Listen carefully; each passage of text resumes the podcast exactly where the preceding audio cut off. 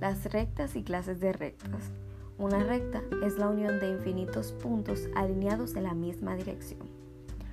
La característica principal de la recta es que está compuesta por muchos puntos muy pequeñitos que siempre avanzan hacia la misma dirección y en una única dimensión.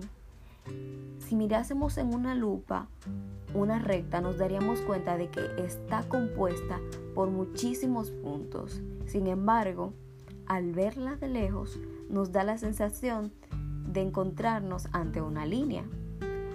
La composición de puntos que genera la recta es infinita, es decir, que no tiene principio ni fin.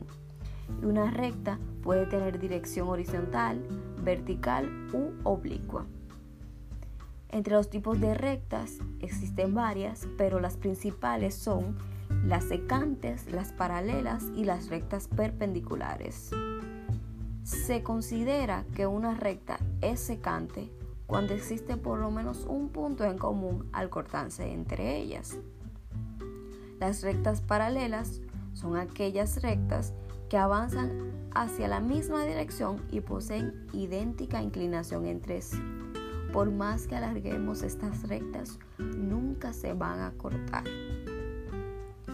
Las rectas perpendiculares son aquellas que se cortan en un punto y a partir de ese corte se crean cuatro ángulos rectos o de 90 grados. Espero y le sea de agrado este audio. Hasta la próxima.